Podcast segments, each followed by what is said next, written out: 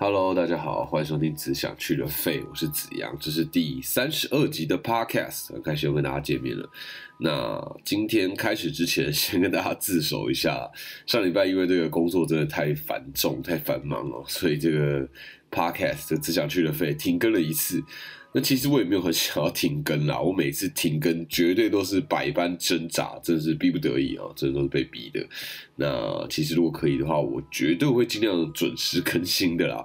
即便每个礼拜我都是为了 podcast 都快把我逼到极限，动不动搞到天亮，但我觉得啊，固定每个礼拜一晚上十点跟大家聊天这个约定，整体而言还是蛮浪漫的，对吧？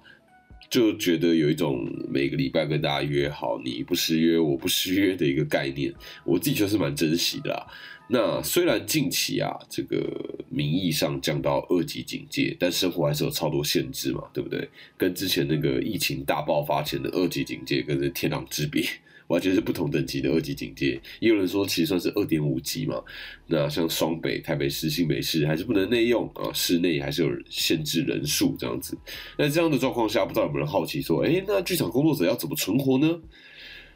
没办法，真的没办法存活，真的 真是崩溃。那剧场就是很标准的那一种。兴于百业之后，衰于百业之前嘛。但这样下去也不是办法，所以在剧场界奋斗的大家也都在努力寻找一个存活的一个模式。其实啊，近期很多剧团的线上。哦，都有播放他们过往演出的一些作品，而且真的是一个大放送哦。先跟大家分享一个想法，因为其实有看过剧场的人一定都知道，剧场演出是很吃现场感、那种临场感的。那我觉得剧场最可贵的地方也就在这种现场的氛围，所以影片看起来绝对没有现场看有感觉，也没有现场看精彩。也因此，很多剧场创作者其实很不喜欢自己的作品用影片播放的，毕竟那样会减分很多嘛，会失去很多味道。可是因为疫情真的是很困顿啊，而且为了留住观众，为了刷刷存在感，现在网络上也开始出现很多的资源。其实不管国内国外都是，光是脸书粉丝专业就很多剧团开始放上一些过往他们演出的作品。那如果你是一个没有那么常看剧场，或对于剧场很不了解的观众，这阵子或许刚好可以透过这个机会，在网络上免费的看一些这些作品啊！哎，免费真的是很划算，真的很划算哦！你又不是盗版的，对不对？你也不会心里不安。然后你想想看，你去看戏，票钱动不动几千块，看戏这是一个很奢侈的一个活动。连我自己做戏的人都不太常看戏，有时候觉得哇，好贵啊！一个月能够看的戏也很少。那你现在可以免费看，你还不是看爆？挑一些你自己感兴趣的类型，或者你很好奇的主题，然后看看剧场的演出，搞不好，因为它跟电影会有会有蛮多不同的，会有截然不同的感受，搞不好你因此爱上也不一定嘛，对不对？给自己一个机会，算是给台湾剧场多一点机会。其实台湾剧场也有非常多好戏，那我前阵子没事在网络上也在看这些粉丝专业他们放出来的这些戏，好。那大家都想方设法，想要在这个工作上存活下来，在疫情之下存活下来，毕竟这是蛮严酷的嘛。那还好，在这个时代，科技网络真是蛮方便的，你取得娱乐啊，排解压力啊，或是排解一些郁闷。这些也变变得比较容易，也很多门路。那可以看看电影，看看线上的剧场直播，甚至可以看看奥运。大家有关注今年的东京奥运吗？在二零二一年举办的二零二零东京奥运啊，二十年后这个益智节目都什么智慧网考题，绝对会有这一题。对，请问二零二零东京奥运是在哪一年举办的？他们的，A 二零一九，B 二零二零，C 二零二一。猪停办，然后请选择哦。你以后你儿子女儿拿这题来问你，就可以跟他说故事，就跟他说啊，想当年啊，这个二零二零啊，这是一个动荡的年代啊，这之类的啊。那四年一度的奥运，很多运动的规则我自己也不太熟悉，我相信大家应该也是吧，就有看没有懂。但其实知道在奥运场上比赛的这些人呢，每一个都是世界上最顶尖的运动员。你看的过程也是会有种。莫名的一股脑觉得很热血，那帮台湾加油之余啊，自己也是边学习那些运动到底怎么玩，然后加上疫情期间其实的运动的机会大减嘛，有一种把自己的精神寄托在这些运动员身上的感觉。我不知道大家会不会有这种 feel？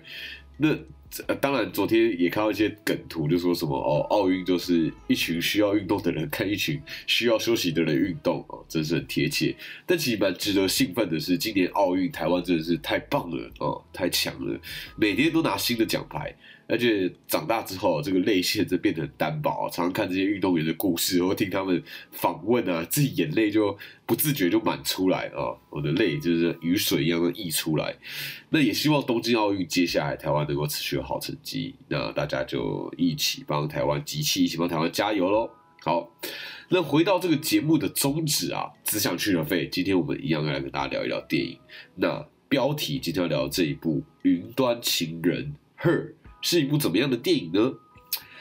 我知道身边有太多太多朋友，我自己身边太多朋友最最最喜欢的电影会选择这一部。然后加上其实前几个礼拜我在第二十八集、第二十九集我介绍这个为你钟情 Walk the Line 的时候，就有朋友跟我说：“哎，你介绍瓦昆菲尼克斯的电影，你怎么可以不介绍云端情人呢？”对，的确，你介绍瓦昆菲尼克斯的电影，怎么可以不介绍《云端情人》？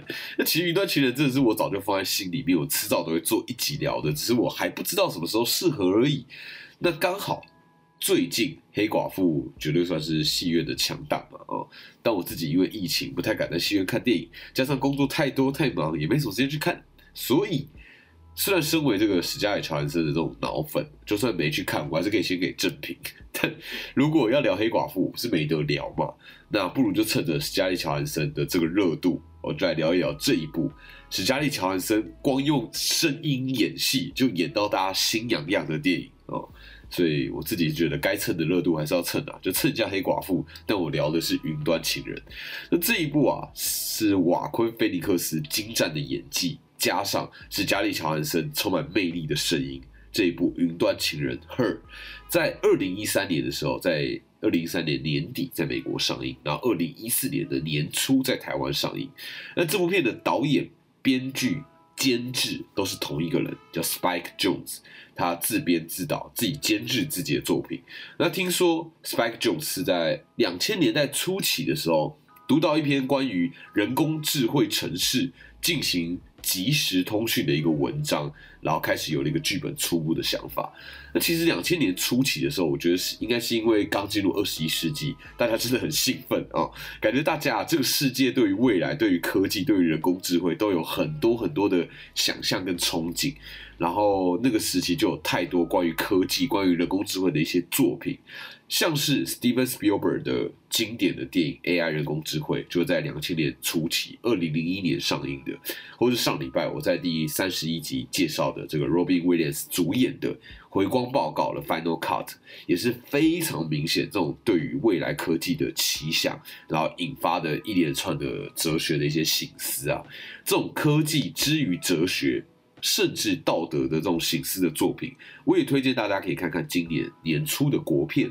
气魂不知道大家看过没有？那气魂其实前阵子在 Netflix 上也有了哦。那我在只想去了飞 Podcast 的第九集也有聊到这部电影。那有兴趣的朋友就可以看看这部电影啊，听一听我的 Podcast，不错吧？嗯，好的。那总之呢，科技到底可以怎么样跟我们互动？然后科技到底可以进步到什么样的程度？其实一直以来都大家超级有兴趣也好奇的事情嘛。那甚至跟科技谈恋爱。这样的想法是不是很大胆？那总之呢，这一部《云端情人》在电影啊获奖的部分也是非常出色。它题材就是跟科技谈恋爱嘛。那在第八十六届奥斯卡金像奖当中，《云端情人》就获得五项提名，包括最佳原创剧本、最佳原创音乐、最佳原创歌曲、最佳艺术设计，以及最重要的大奖——最佳影片。五项入围，最后也顺利拿下最佳原创剧本的奖项。那其实《云端情人》Her 这部电影的剧本呢，几乎可以算是横扫当时所有关于剧本的奖项。除了奥斯卡，包括第七十一届金球奖、第六十六届美国编剧工会奖、第十九届广播影评人协会奖、第四十届土星奖，《云端情人》这部电影的剧本全部都有获奖。那在二零一六年，《云端情人》也在英国 BBC 根据一百七十七个影评人的票选当中，被票选为两千年代最棒的电影第八十六名。那美国电影学会，连美国电影学会，美国电影学会为什么觉得讲起来不太对？美国电影学会对学会更将《云端情人》排进二零一三年的十强电影。那其实有太多太多的影评都对这部电影算是赞誉有加了。那烂番茄网站上，《云端情人》获得百分之九十四的新鲜度，在满分十分的评价里面拿到了八点五分。而且他这样的评论哦，他说电影甜美、深情，而且聪明。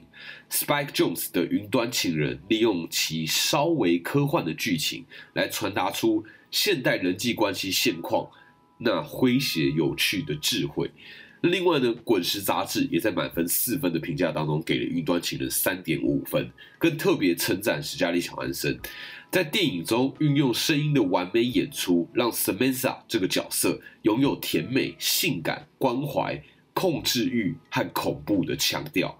更说史嘉丽·乔安森的声音杰作值得获奖。那其他评价包括，就是呃年度最原创、最好笑，甚至最令人心碎的故事之一。那有人说是一个出色概念上的玩笑和一出深度真诚的浪漫剧。也有个说法是说，一个非常高阶的探索性和钻研性的作品。好，无论如何，这评价真的非常多，而且也都非常好。但是呢，我自己觉得，如果要比较起来啊，跟前两个礼拜我第三十一集聊的这个回光报告的 Final Cut 不同的是啊。我觉得回光报告是想法很好，但是执行起来有一点力不从心的作品。但是呢，云端情人是想法很好，也成功执行，而且延展出超乎想象、超乎预期的电影。那总而言之，我觉得云端情人在各个面向都非常精彩，是一部绝对值得你好好静下来欣赏的电影啊。那要我说的话，这部作品会把它归类在适合。分手之后看的电影，或适合一个人看的电影，其实有几部电影我觉得特别适合分手之后看。像是港片的话，我觉得王家卫的《重庆森林》，我自己觉得非常适合在分手，就你还有一点心痛、难过、走不出来的时候可以看。那或是我一推再推的金凯瑞跟凯特温斯雷的《王牌冤家》，也是那种你分手的越痛，你越适合看的电影。那这一部《云端情人》同样也是，如果你觉得分手之后觉得很孤单、很寂寞，然后觉得自己好像不是自己了，觉得好像哪里少了一块，我觉得这一部《云端情人》应该也会给予你很多对于爱情的想法和很多的心思。那么，一样在跟大家聊一聊《云端情人》这部电影之前，我会先跟大家介绍一下这部电影的剧情。那我觉得这部电影啊是非常吃感受。一个 feel 的一个电影，这是一部非常感性的电影，所以你可以很轻松的理解剧情，剧情也一点都不曲折离奇，但当中的感受啊会远远超过你预期，就像是爱情一样，真的就像爱情一样，就是你没有确切去感受它，你不会真的懂那究竟是什么感觉。那我觉得其实大部分的电影啊都是，大部分的艺术作品都是，都借由作品当媒介，那不同的人将自己的经验。投射寄托在这个欣赏作品的这个过程，然后进而产生情绪、产生感受。好，那我来介绍一下《云端情人》Her 这部电影故事的剧情。故事的背景呢是科技已经非常人性化的一个未来。那主角叫做 Zildor，Zildor 是由瓦昆菲尼克斯所扮演的。那 Zildor 他平常的工作。就是帮没有时间的人写信啊！在未来的世界，可能你因为工作忙啊，或因为文笔不好啊，或因为任何原因，你可以选择请人帮你写信。那负责写信的写手会看过这个委托人和收件人的一些基本资料之后，写出那种文情并茂又充满温度的信，也许是生日卡片，也许是周年纪念卡片。总之呢。Zildo 在这份工作上是一个佼佼者，连上司都非常赏识他的这个文笔啊。但是呢 zildo 是一个孤独又内向的人，他很会帮别人写那些充满感情的文章，但自己却很不会表达自己内心的情感。那更重要的是，他最近正在跟他的妻子，同时也是青梅竹马的 Catherine。谈离婚，那这件事情使他整个人都处在这个低潮当中。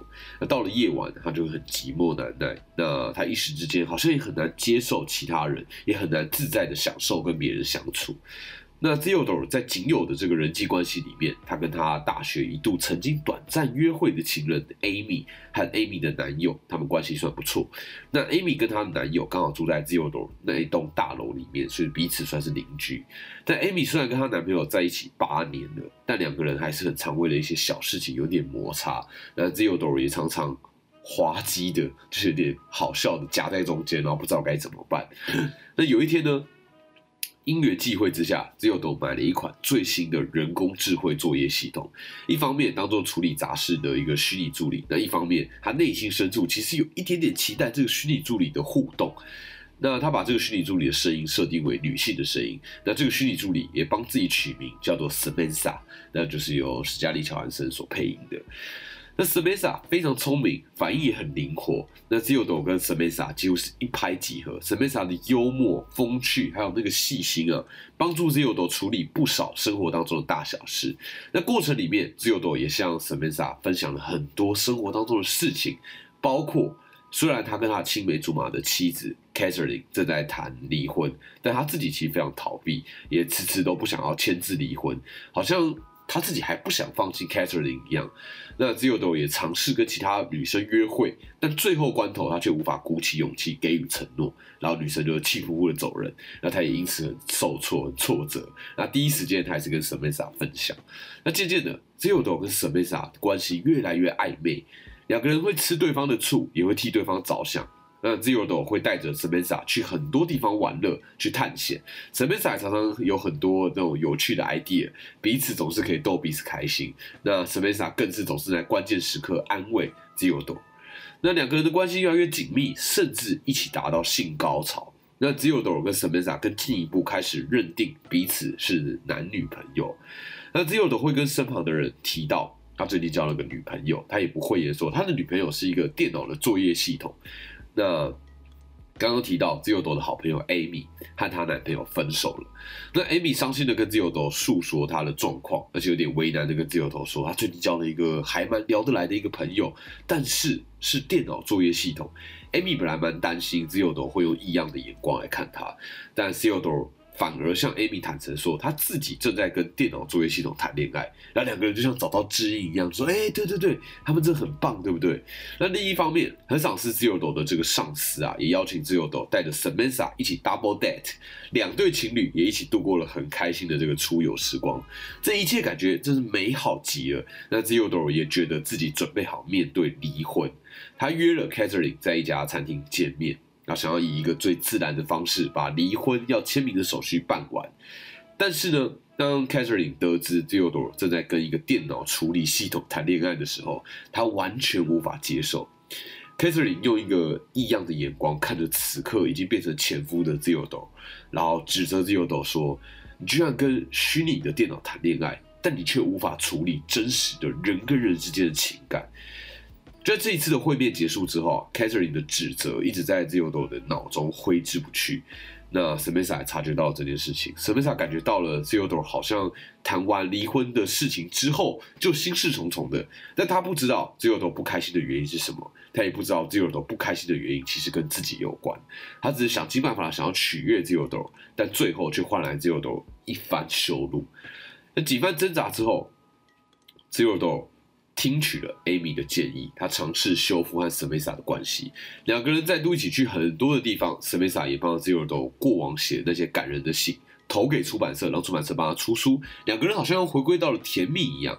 有一天，因为系统更新的原因，造成了一些混乱，Zero 在着急之下，带着不安的情绪，开始逼问 Samantha 很多的问题。刹那间，他才体认到。S a m a n t a 不止和他一个人聊天 s a m a n t a 同时在跟几千人聊天，也同时在跟几百个人谈恋爱，而 Zero 只是其中之一而已。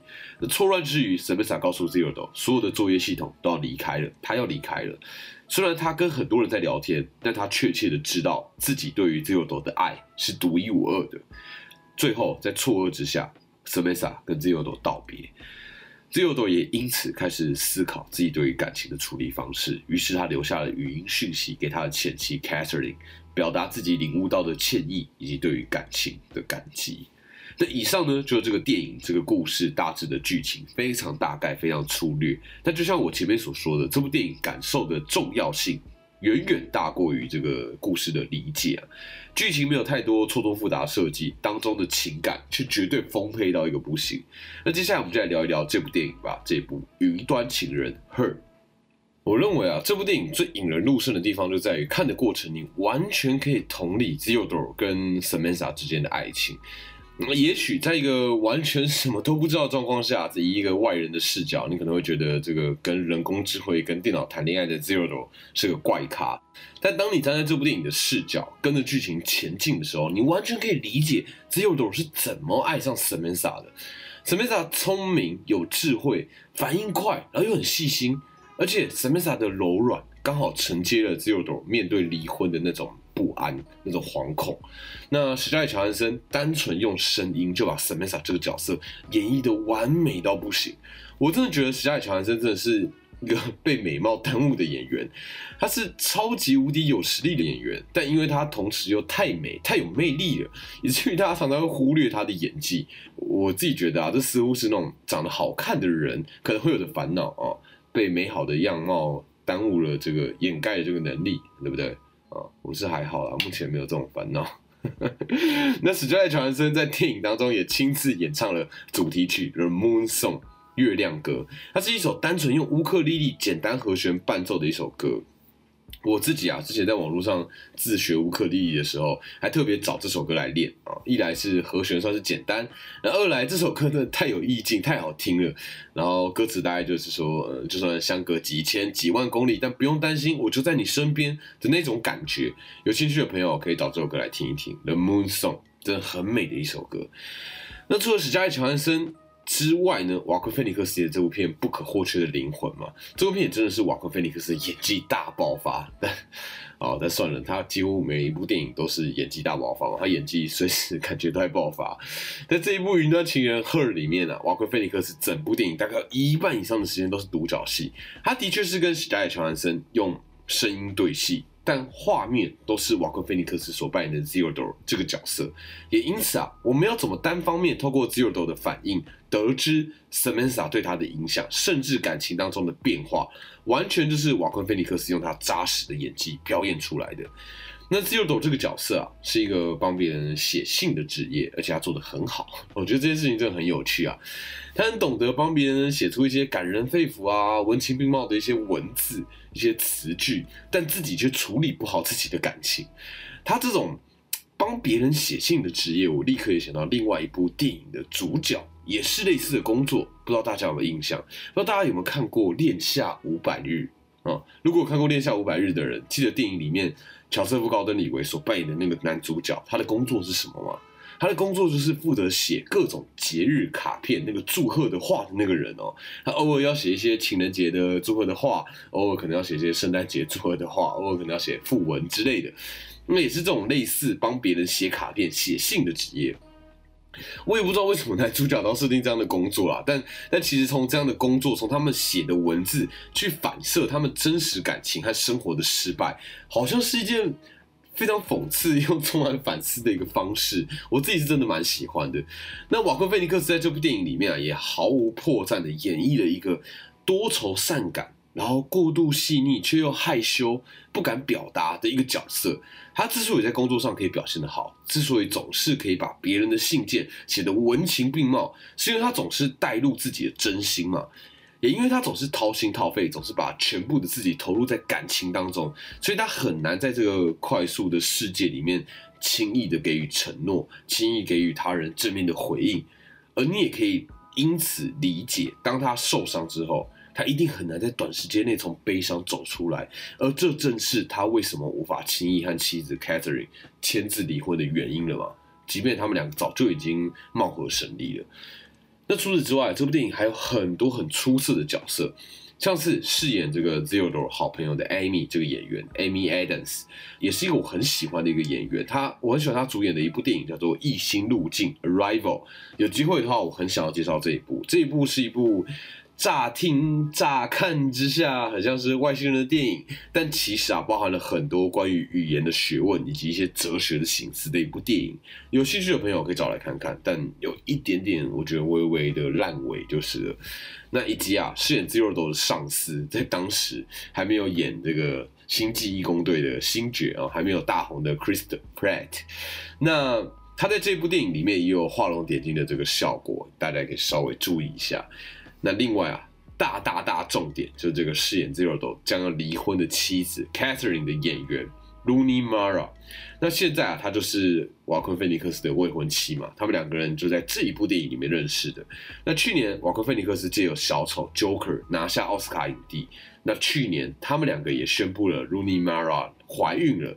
那二零二零年对他们夫妻两个来说，真的是双喜临门啊！关于他们的爱情，我就把文章贴在下面。如果大家好奇，如果很八卦的话，或许可以进一步了解啊。那回到《云端情人》Her 这部电影，除了演员们非常厉害，一个一个都是演技很内敛又很沉稳之外，画面的色调其实也很美。虽然不至于到像《布达佩斯大饭店》那种对于对于对于色彩、对于对称那种洁癖。但是整体来说也是让人印象深刻，看的过程视觉上也是非常舒服。那这部电影它的氛围也都拿捏的非常棒。电影借由人类和人工智慧相爱的这个主题，那碰撞之后衍生的探讨也非常有意思。科技的便利不但没有强化人与人之间的连接，反而削弱了人跟人之间的情感，然后放大了孤独和寂寞这样的感受。我觉得啊，人类终究是群体的动物，心里的最深处其实还是非常渴求有人可以懂自己。那这样的渴求，却又因为自尊心会陷入到那种无法自拔的挣扎里面。电影的后段啊 z e r o 渐渐无法拿捏他跟 Samantha 之间的关系，究竟爱的本质包含了什么？那如此真诚的 Samantha，难道不算爱情吗？那什么是爱情？是承诺吗？是占有，还是性，或是包容，或是屈就？我我们又为什么需要爱情？是出自于孤单，或出自于快乐，或是出自于欲望，甚至出自于单纯那种对于心灵寄托的渴求？其实故事的最后啊 z e o d o r 发现 Samantha 同时跟很多人在聊天的时候，Samantha 说了好几句很有深意的话。Samantha 说：“我属于你，但不是只属于你。”我觉得这句话很很值得思考。我我们自己是不是也常常忘记，在一段关系里面，对方不是全部都属于你，你也不是全部都属于对方的呢？当你完全是对方的的时候，你会你会迷失，你会失去自己的方向，你会变成处处都在讨好对方。而当对方完全是你的的时候，你会在无形当中给予对方压力，你会不自觉的要求对方成为你想要的样子。所以，如何在属于自己跟属于对方之间取得平衡，我觉得这正是保持一段关系良好最最最最困难的地方了吧？那另外啊，Samantha 他还说了，心不是一个等着被填满的盒子。其实，当你越用力爱的时候，你需要被填满的空间会变得越大。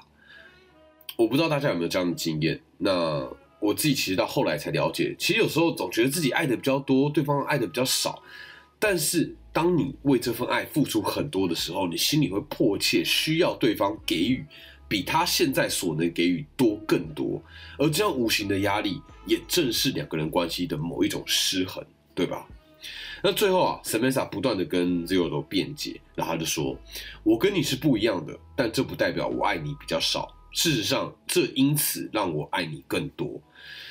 其实，我觉得这句话不只是人类跟人工智慧这样子极端的不一样，人跟人之间本来就是不一样的嘛。在一起之前，两个人的不一样会激发彼此的好奇心，然后对彼此充满兴趣、充满吸引力。但在一起久了之后，两个人不一样的地方常常就会变成摩擦。我自己是一直有一个观念，我常常跟我的朋友分享，就我觉得啊，缺点跟优点常常是一体两面的。没有绝对的缺点，也没有绝对的优点。你同样的个性，同样的人格，你放在不同的位置，本来就会有不同的优劣嘛。